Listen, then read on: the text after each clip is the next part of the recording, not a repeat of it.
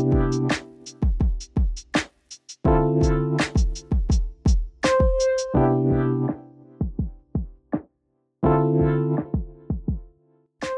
の、大竹さん。はい。最近、まあ、インターネットを見てたら、サンプリングがどうこうみたいな話をが流れてきてて、ああ、よくある、パクリかサンプリングか、どう区別つけるんだ、みたいな論争ですか？そうそうそう、その論争ですね。まあ、オマージュかどうかみたいなはいはいはいはい話。とかも入ってくるやつですね。で、まあ、その辺の話題が出てて、各界隈でその辺どうなのみたいな話をちらほらされてたので、まあ、せっかくなんでそのアートにおけるそその辺参照だったりとか、まあ、サンプリングだったりとかっていうのはどんな感じっていうのもまあちょっと考えてみようかなと思ってはいはい。あのアートでサンプリングしてるものってなんか思いつくのあります？なんだろ多分一番最初かどうかはまだ一旦置いといてそのサンプリングっていう意味において大きく出たとしてところとしてポップアートありますよね。う。うんうん。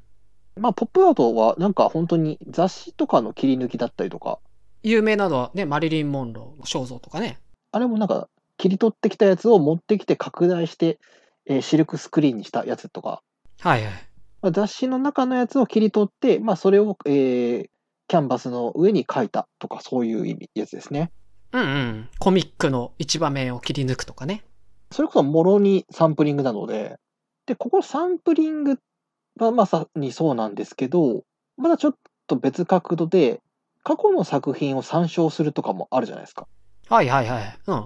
まあ、それは80年代ぐらいに結構増えてくるやつなんですけど、過去の作品を参照した上で、えー自分の作品を構築するみたいなタイプ？うん。その過去の作品を参照するっていうのは、さらに昔のいろんな人が同じスタイルで絵を描くみたいな、キュビズムみたいなことはまた別のものとして捉えてるってことですよね。多分キュビズムは、一応参照ししてはいるわけじゃないですか、更新するために。うんうん。参照しつつも、それをを乗り越えていくみたいなススタンスのあり方じゃないですか。はいはいはい。うん。共通する問題を更新していくっていう風な意味合いの参照の仕方っていうのと、え完全にその過去の作品としてそういうものがありました。えその作品があることを前提として、そこにプラスアルファを加えていく中で作品を制作する。うんうんうん。今のところはそこを一回切り分けて、過去のものを参照していくっていう方を話すってとこですよね。そうですあの細かく言っていくと結構参照自体もいっぱいあるし、そうそう。参照ってだけ言うと、全員が参照になっちゃうから、一旦切り分けるところのラインを探そうと思ったところです。うんうんうん。なので、ちょっといろいろあるんですけど、まあ、過去の作品を参照するってことに関しては、完全に80年代以降流れとしてあって、はいはい。まあ、要は、すべて出尽くした感があもうあるなっていう状態になったときに、過去のやつを参照して、そこに対して自分のアイデンティティを投影して、それを再制作するようなものが出てきたっていうのが80年代から90年代ぐらい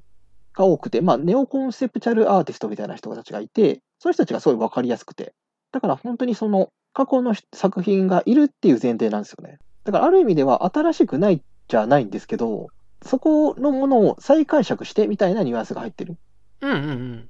たりとか、シチュエーションを変えてみたりとか、その作家のアイデンティティのところに引き付けた上で、その過去の作品っていうものを表したときに、あり方が変わるよねっていう。うんうん。ビジュアル的に、えー参照をしているけれども、新しく作ったその作家の人を通して参照された場合には、えー元のものと価値というか、えーコンセプトが変わってるよねっていうことができうんうんうん生まれてるってことですね。そうですね。なので、まあ、すべて大体のものが出尽くしてしまった状態だと、新しいものをやろうってなったときに、すでにもうあるっていう状態になっちゃう。うんうんうん。ってなった時に、その似てる、過去にあった似てるものと自分のものとの違いみたいなものを比較しないといけなくなっているような状態っていう風なところまで行ってしまっているので、しょうがなくてみたいな感じではあるんですよね。うんうんうん。まあ、もうサンプリングが前提の世界になってるってことですね。そうなんですよ。だから、俺が新しいぞって思ってやったとしても、いや、それ、あの、過去にすでにやってる人いるんで、みたいなことになっちゃう。ってなった時に、じゃあ、過去のや、この人はこういうことをやってたんですけど、ただここら辺が違うんですよねっていう言い方になる。うんうんうん。で、そこの違いっていうのは、あの僕のアイデンティティとか、あの背景だったりとか、その辺の違いによって立ち上がってきているものなんです、みたいな。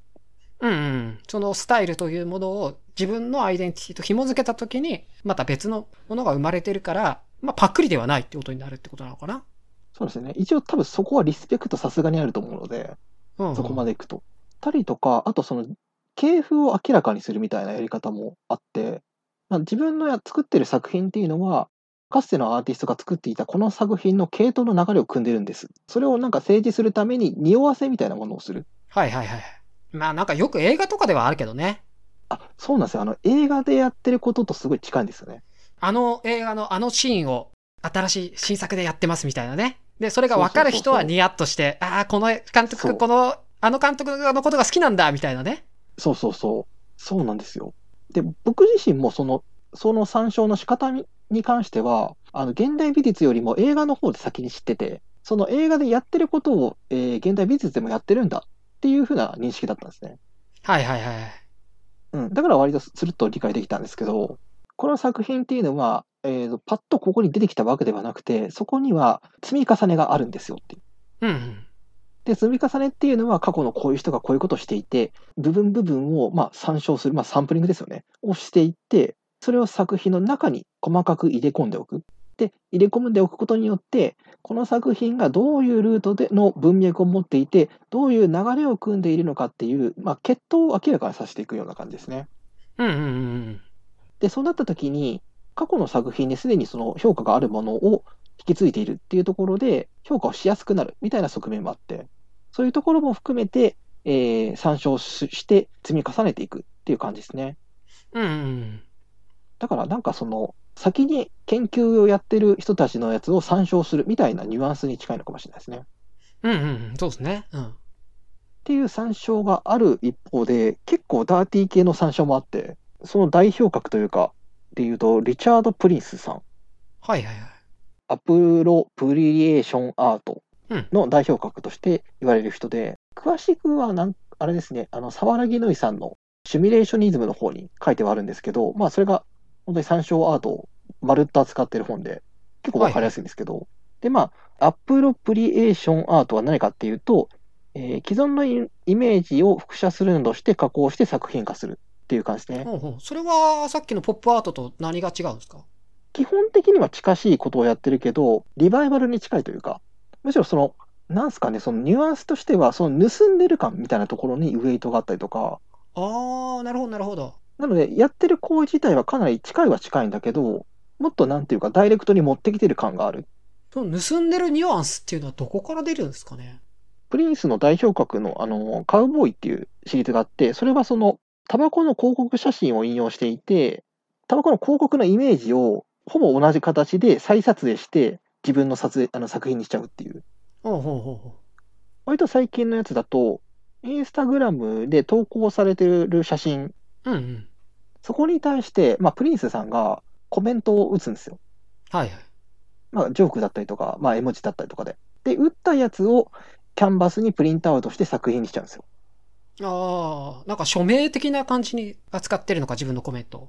そこの写真のイメージに関しては、他の人のやつなんですよ。はいはいはい。だから、他人のものに対してな、あの、そのコメントをした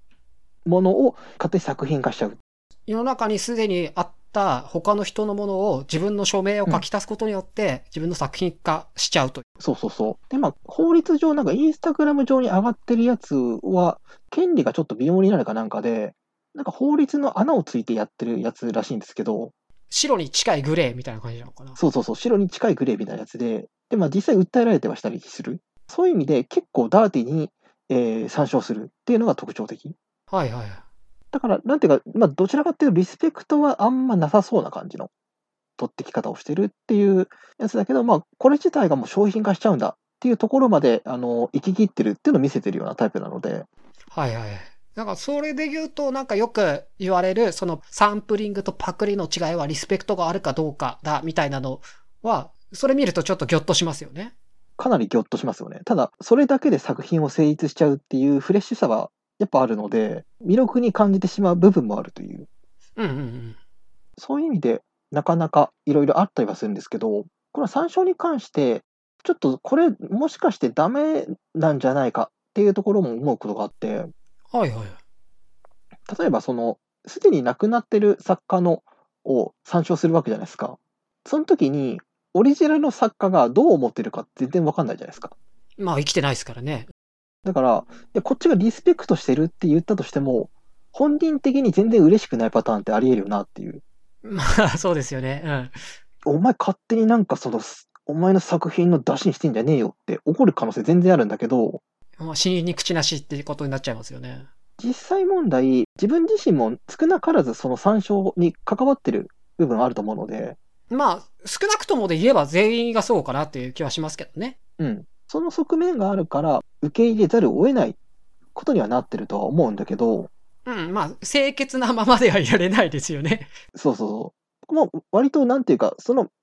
厳密な参照はそんなしないんですけど、えーここはここに関連づくよなっていうのは意識的にやっている側面はあるので、まあ、説明するとこ時に、なんかこの辺の流れを組んでてっていう話をしたりするので、まあ、そういった時に、これ OK かなは一回考えた方がいいかなっていうのはちょっと思ったりしましたね。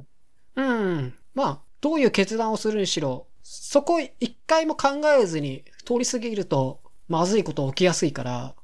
悪い言い方すればどう切り抜けようかなくらいは、やっぱある程度考えた方がいいかなと思いますよね。いや、だからリスペクトしてれば OK かっていうと、まあ、そこはそこでまた別の問題があったりもするし、うん、僕もなんかどっちかっていうとそうは思わないかな。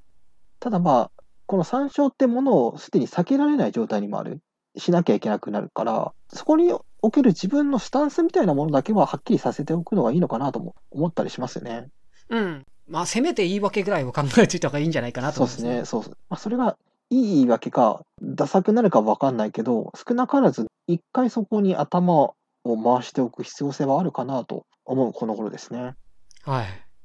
今の時代で新しく何か作るってこと自体がそんなにできづらい状態でもあるし、多くのカルチャー自体がもうすでにサンプリングってものをベースにしちゃってる側面がある。って中で、そことどういうふうに付き合っていくのかっていうのはやっぱちょっと考えるっておく必要性はあるかなっていうふうな感じでした。はい。ありがとうございます。ありがとうございました。